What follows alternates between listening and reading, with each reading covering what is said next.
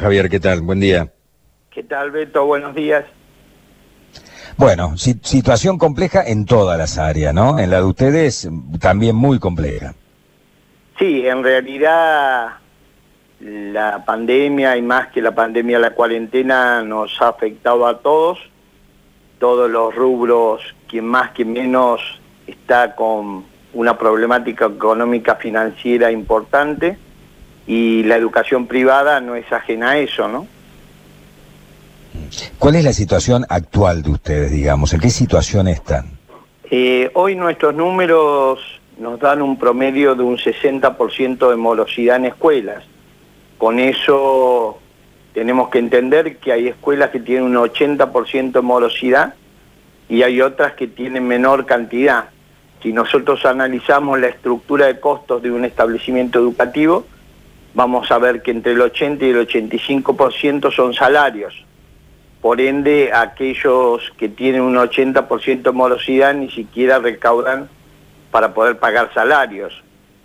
El tema de la ayuda de los ATP ha sido muy poca, aproximadamente lo que respecta a las instituciones de nuestra Cámara, solamente un 15% lo han recibido y del total de personal de cada una de las instituciones que lo recibió, solo el 55% fue cubierto por este plan, ¿no?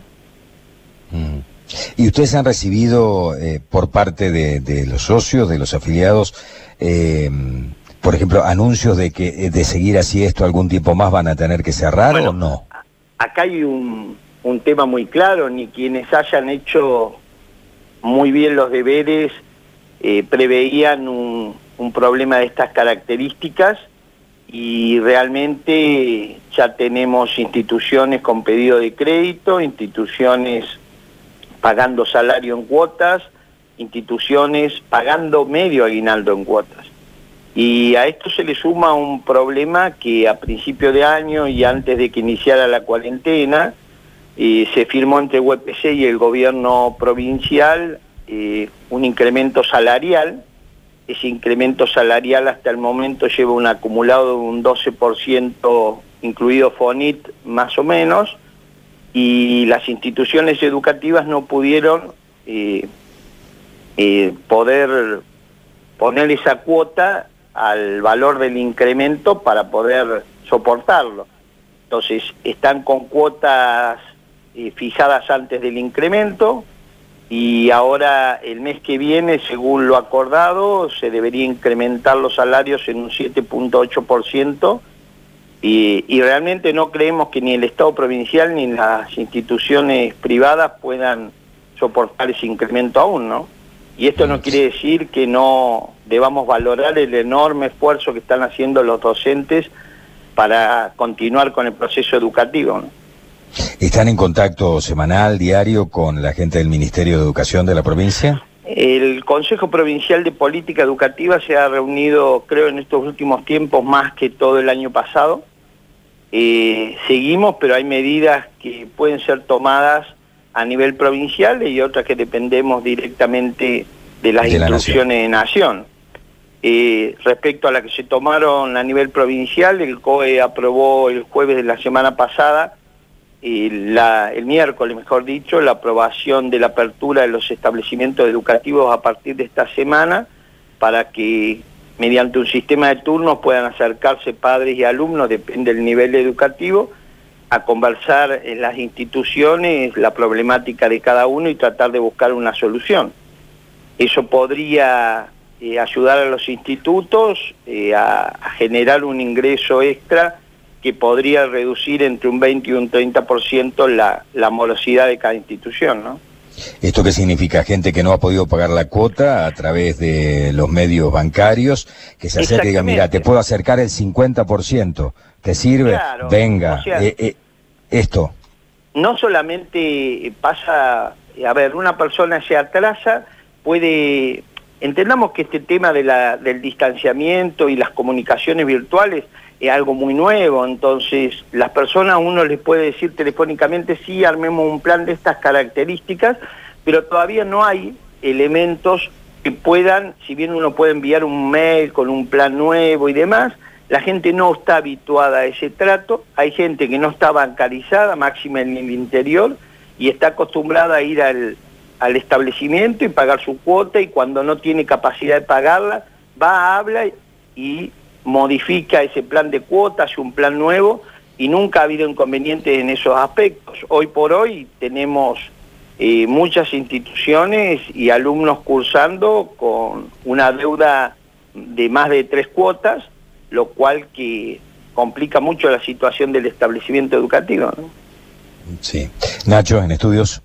Sí, consultarle a Javier si se ha empezado a hacer algo justamente en estos colegios privados eh, para la idea de la vuelta a clases, si hay que modificar algo en cuanto a la, estructura, digamos, si se está trabajando en eso. Mire, la mayoría de los establecimientos educativos privados hoy está en condiciones de abrir sus puertas y guardar los protocolos que, que establece por lo menos los que hemos visto del protocolo nacional o sea que estarían en condiciones de reabrir las puertas. Nosotros por ahí lo que decimos es que no necesariamente eh, tengan que estar todos los alumnos en clases, pero lo que sí vemos muy importante por la salud de ellos mismos es que los docentes puedan volver a las instituciones educativas ocupando espacios completamente aislados uno de otro, porque en un aula pueden estar desarrollando su tarea sin ninguna otra persona en ese ámbito y pueden eh, disponer de la conectividad y la tecnología necesaria para estar en contacto con sus alumnos, que por ahí desde los domicilios particulares no lo tienen, ¿no? La idea es que cuando terminen estas vacaciones de julio, los docentes comiencen a regresar. Eso lo tendría que decir el Ministerio. En una oportunidad hubo un mensaje que nos daba medianamente ese horizonte, que es un poco lo que estaban hablando antes del resto de los rubros, ¿no? Eh, si uno medianamente tiene un horizonte, sabe cómo puede ir preparándose para soportar el mientras tanto y, y llegar a ese horizonte más cercano. Hoy por hoy, todo indicaría que deberíamos estar hablando de un mes de agosto de regreso a las clases, pero todavía no es algo que haya sido confirmado. No, porque depende lamentablemente del nivel de contagios y del comportamiento de la pandemia. Lamentablemente se siempre estuvo atado a esto. O sea, la expectativa es agosto, pero bueno, ayer tuvimos eh, récord de casos en Córdoba, por ejemplo. Bueno, y estas son las cosas que evidentemente van cambiando el ah. mapa, ¿no? Ahora yo me eh, pregunto algo, Beto. Eh, sí. De todos los casos que han aparecido, ¿cuáles han aparecido en ámbitos laborales? Bueno, muchos en establecimientos eh, de salud fundamentalmente, ¿no? Claro. Pero la mayoría en concentraciones, concentraciones por esparcimiento, concentraciones recreativas o concentraciones de amigos. Tanto las instituciones educativas como las empresas, como la industria, guardan protocolos muy estrictos con sus trabajadores. O sea, eh, es muy raro que como estén, como están hoy organizados, eh, pueda suceder un hecho de estas características. Distinto sería volver todo el alumnado a las clases, eso sí complicaría la situación, pero si nosotros hablamos exclusivamente de docentes en caso de las instituciones educativas y trabajadores en el resto de los rubros, nosotros creo que guardando o resguardando eh, los procedimientos no debería haber demasiado complicaciones. Pues decís los docentes solo sin alumnos, pero que dicten clases desde los establecimientos. Acá, se da otra problemática, que es el trabajo que el docente hace en su domicilio. ¿Por qué tanto trabajo?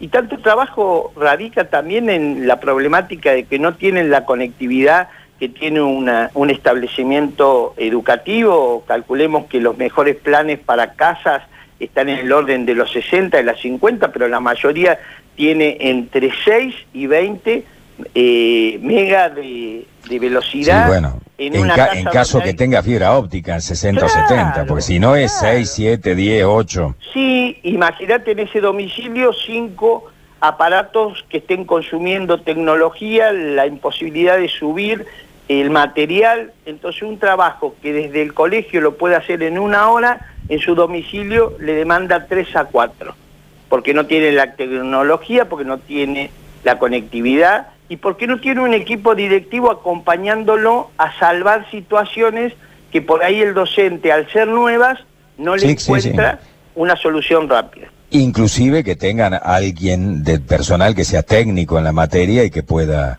afrontar esta situación. Exacto. De, hecho es así. Es así. Javier, bueno, eh, las puertas abiertas, igual que con el sector hotelero y gastronómico, las puertas abiertas para comunicar lo que haya que comunicar. Muchísimas gracias, un gusto, bueno, y un abrazo. Somos amigos desde hace 30 años o 35 años, ya he perdido bueno, la cuenta. Beto, gracias por este tiempo y seguimos en contacto. Un abrazo grande.